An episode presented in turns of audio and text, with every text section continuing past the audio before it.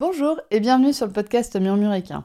Moi c'est Audrey et tous les vendredis, je vous partage un maximum d'informations et de pistes de réflexion sur des sujets autour de la santé et du bien-être, autant équin qu'humain. L'objectif de ce podcast est de vous apporter de la sérénité et de la sécurité dans votre couple cheval-cavalier en vous permettant de gagner en compréhension du monde équin sans jugement, mais surtout avec une bonne dose d'humour, de bonne humeur, de passion et d'ouverture d'esprit. Bonne écoute Bonjour à toutes et bienvenue dans ce nouvel épisode de podcast qui n'était pas vraiment prévu au programme. C'est-à-dire que vous avez été plusieurs à me faire des retours sur l'épisode 115, donc l'épisode juste avant celui-là, qui était sur les effets de mode, sur la biomécanique, la phytothérapie, les massages, mais j'aurais pu inclure encore plein d'autres effets de mode. J'aurais pu inclure la communication animale, j'aurais pu inclure le clicker training, j'aurais pu inclure plein, plein, plein d'effets de mode actuellement dans le monde équestre. J'ai choisi de focaliser mon épisode 115 sur la biomécanique, la phytothérapie et les massages. Excusez-moi les personnes qui font de la biomécanique, de la phytothérapie ou du massage, j'ai pris ce qui est pour moi les trois plus gros exemples d'effets de, mode que j'observe en ce moment. Toujours est-il que vos retours, ils ont été nombreux. Merci beaucoup. Vraiment, ça me touche énormément quand vous me faites des retours sur les épisodes que je fais. Je les lis avec beaucoup d'attention, j'en prends grand soin, ça m'aide énormément, ça me donne beaucoup de motivation aussi. Et des fois, il en sort des épisodes comme celui-là. Et donc, vos retours, ils ont été dans deux directions. La première, c'est il y a des personnes qui m'ont dit oui, mais en fait, euh, des fois, c'est vachement utile quand même la biomécanique, la phytothérapie ou le massage. Ça a vraiment aidé mon cheval, euh, ça a révolutionné mon équitation, ça m'a permis d'avoir un cheval en meilleure santé, etc. Oui, ok, on va y revenir. Mais l'autre retour que j'ai eu aussi, c'était comment on fait pour savoir si c'est un effet de mode ou si c'est bénéfique pour mon cheval à long terme. Et donc aujourd'hui, dans cet épisode, bah, on va parler de ces deux retours que j'ai eus. À la fois le retour de bah, des fois c'est utile en fait un effet de mode, et comment je fais pour savoir si l'effet de mode que j'utilise avec mon cheval, il est bénéfique ou pas. Donc le premier retour, je vous ai dit, c'est que vous avez été nombreux à me dire que la biomécanique, la phytothérapie, le massage, la communication animale, on peut tout inclure, est utile. Oui. Et franchement, j'ai jamais dit le contraire et je ne le dirai jamais. Bien évidemment que c'est ultra utile. Je pense notamment à certains cas où la phytothérapie et le massage sont très utiles. C'est les cas où il y a un cheval qui est blessé, il y a un cheval qui a eu un mauvais passé, il y a eu un cheval qui a une mauvaise génétique. Tout ça, c'est des cas où, en effet, la phytothérapie et le massage, ça peut être ultra bénéfique. La phytothérapie, ça peut vraiment aider des chevaux à être beaucoup mieux dans leur corps. Moi, je l'ai expérimenté sur le mien. Sur Whisper, franchement, la phytothérapie, je peux pas m'en passer aujourd'hui. Hein. je ne peux pas m'en passer aujourd'hui. Et le massage, c'est pareil, je ne peux pas m'en passer aujourd'hui. Je peux pas. Enfin, euh, mon cheval est vraiment mieux quand il a des séances de, massage ou qu'il a de la phytothérapie de manière relativement régulière. Mais là où je veux attirer votre attention, c'est qu'en fait, ben, mon cheval et tous les autres chevaux qui ont un réel avantage à avoir de la phytothérapie ou du massage, c'est que souvent, bah, c'est des chevaux qui ont un mauvais passé. Et c'est des chevaux où on aurait pu se passer de la phytothérapie et du massage si par exemple ils avaient été bien sélectionnés génétiquement ou qu'il n'y avait pas eu de traumatisme. J'ai aussi eu des retours de personnes qui me disent bah oui mais moi mon cheval euh, il a fait 15 ans de centre équestre, euh, il est tout pété de partout. Donc euh, les massages ça lui fait vraiment beaucoup de bien. Oui, ok, les massages ça lui fait vraiment beaucoup de bien. Mais la racine du problème, c'est quoi? C'est qu'il est tout pété, donc que les massages, ça lui fait du bien, ou c'est que justement, en fait, on aurait pu éviter ces 15 ans de club, ces 15 ans d'exploitation forcée, parce que c'était pas un bon club. Hein. Encore une fois, j'accepte qu'il y a des bons clubs, mais ça, c'était pas un bon club. Donc ces 15 ans d'utilisation forcée, bah, c'était peut-être ça la cause du problème. Et que si ce cheval n'avait pas été forcé pendant 15 ans à avoir euh, une équitation de merde, à être surexploité, ben, il aurait peut-être pas besoin du, du massage. Et moi, Whisper, c'est pareil. S'il n'avait pas ses faiblesses génétiques, si ses parents avaient été mieux sélectionnés génétiquement, bah, il aurait sûrement pas besoin de la phytothérapie. Donc je veux attirer votre attention sur le fait que bah, la race... des fois il faut s'attaquer à la vraie racine du problème, qui est avant l'utilisation de la phytothérapie, du massage ou de la biomécanique. Et bien évidemment, comme je vous l'ai dit dans l'épisode 115, il y a aussi tous les cas où en fait l'utilisation de la phytothérapie et du massage, bah, c'est juste pour justifier une utilisation du cheval. Oui, il a ses séances de massage euh, une fois par mois, euh, donc c'est bon, il peut être en forme pour aller sauter 135. Oui, bon, voilà. Mais questionnez bien ce pourquoi la phytothérapie, le massage et tous les autres effets de mode sont potentiellement utiles pour votre cheval. Et si, en fait, on n'a pas déplacé le problème, en fait, et si la racine du problème, c'était pas l'utilisation qu'on en fait du cheval ou sa mauvaise génétique ou son mauvais sevrage, enfin voilà, une, mauvaise alimentation étant poulain, ça peut aussi causer des faiblesses de santé. Et pour la biomécanique, bah c'est pareil, bien évidemment que c'est ultra utile. Comme l'équitation éthologique, encore une fois je mets éthologique entre guillemets, mais bien évidemment que ça devrait être en fait une des bases du travail du cheval. Bien évidemment que le cavalier devrait avoir en tête à tout instant le développement musculaire harmonieux du cheval et ses moyens d'apprentissage et ses capacités d'apprentissage et son éthologie au sens euh, vrai du terme, comment le cheval fonctionne en fait. Bien évidemment que ça devrait être pour moi la base.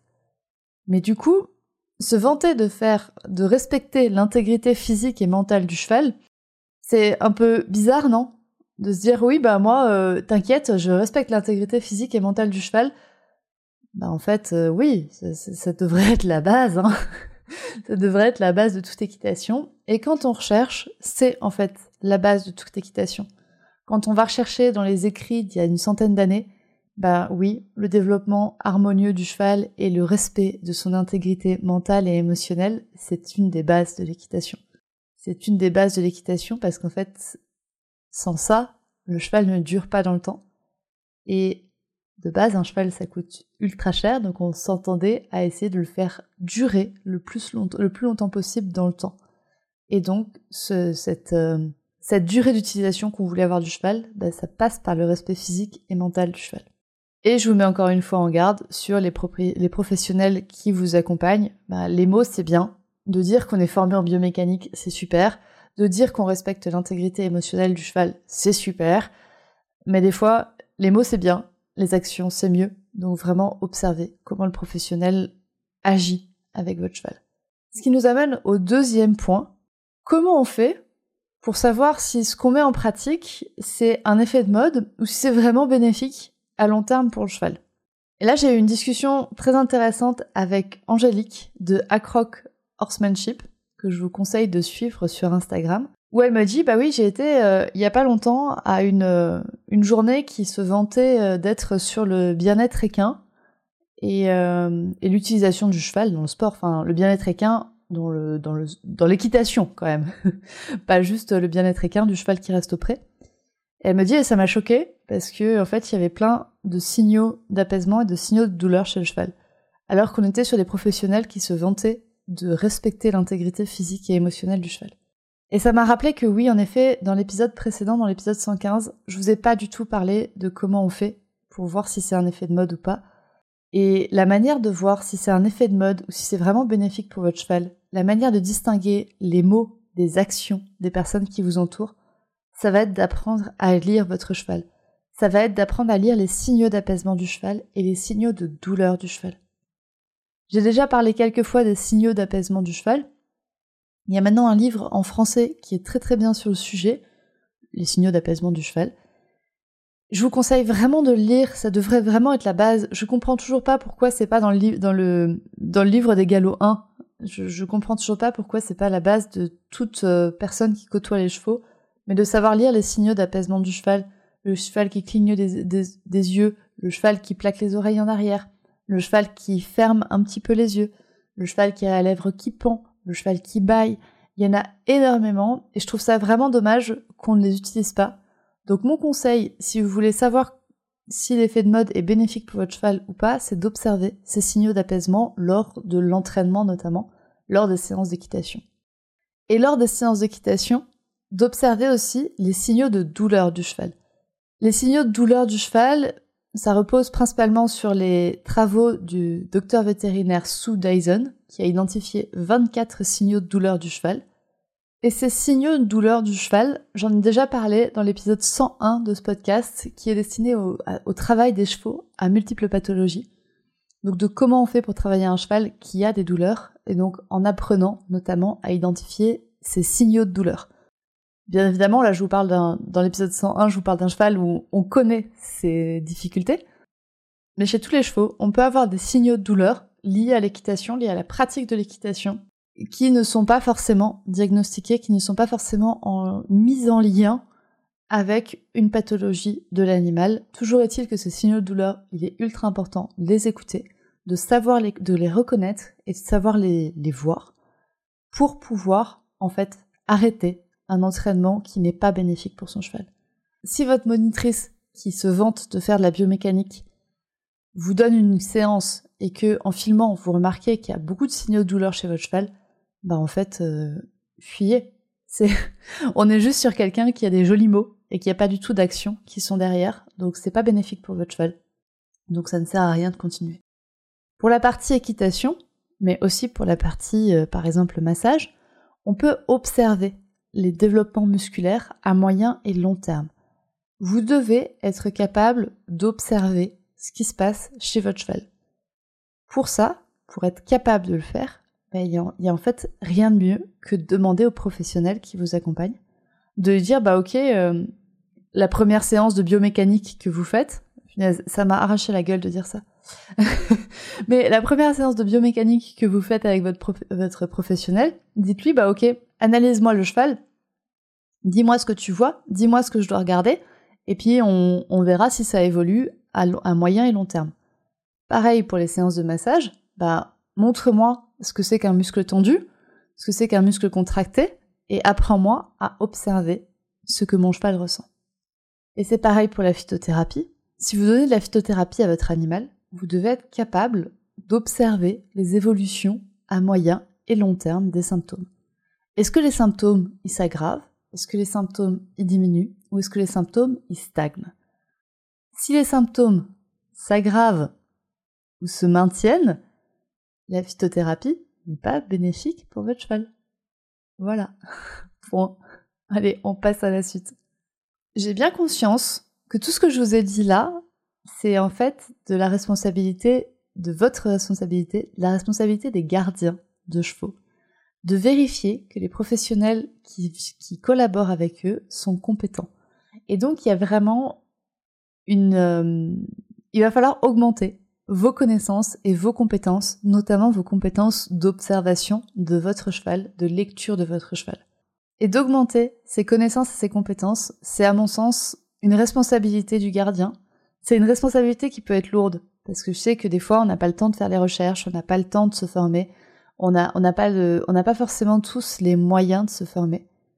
Et donc du coup, pour vous offrir plus de connaissances et de compétences regroupées à un même endroit avec des professionnels de qualité qui respectent vraiment par des mots et par des actions l'intégrité physique et mentale du cheval, je réorganise pour la deuxième année la cavalcade.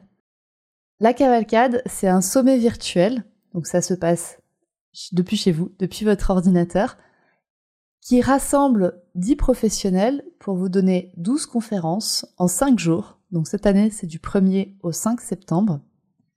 Et cette année, le thème, c'est de vous rendre plus autonome dans les soins de vos chevaux. Donc à la fois de vous permettre de réaliser plus de choses vous-même et aussi de vous permettre d'observer plus de choses vous-même pour discuter de manière intelligente avec les professionnels qui vous entourent. Durant cette cavalcade, on parlera phytothérapie, biomécanique et massage. Oui, parce que je les ai démontés dans l'épisode 115, mais comme je vous l'ai dit, en vrai, c'est super utile. On parlera également alimentation, podologie, shiatsu, ostéopathie. On parlera également beat fitting, medical training et de gestion des situations d'urgence vétérinaire avec votre cheval. Si vous voulez en savoir plus sur la cavalcade, le lien est disponible en description de cet épisode. Et vous pouvez également retrouver le lien de la cavalcade sur le site internet murmure-animal.fr. J'ai vraiment très hâte de vous présenter ce projet sur lequel je travaille depuis des mois, avec un seul objectif, c'est de vous rendre plus autonome dans la gestion de vos chevaux et de vous rendre plus compétente pour qu'on ait des cavalières plus heureuses, pour qu'on soit des propriétaires plus heureuses de prendre soin de nos chevaux, pour au final avoir des chevaux qui sont mieux dans leurs sabots et qui vivent très bien dans leur vie. Sur ces mots, je te souhaite une bonne journée, où que tu sois, N'hésite pas à venir me faire un retour sur cet épisode si tu le souhaites sur mon compte Instagram at. Et je te retrouve la semaine prochaine pour un nouvel épisode. Bonne journée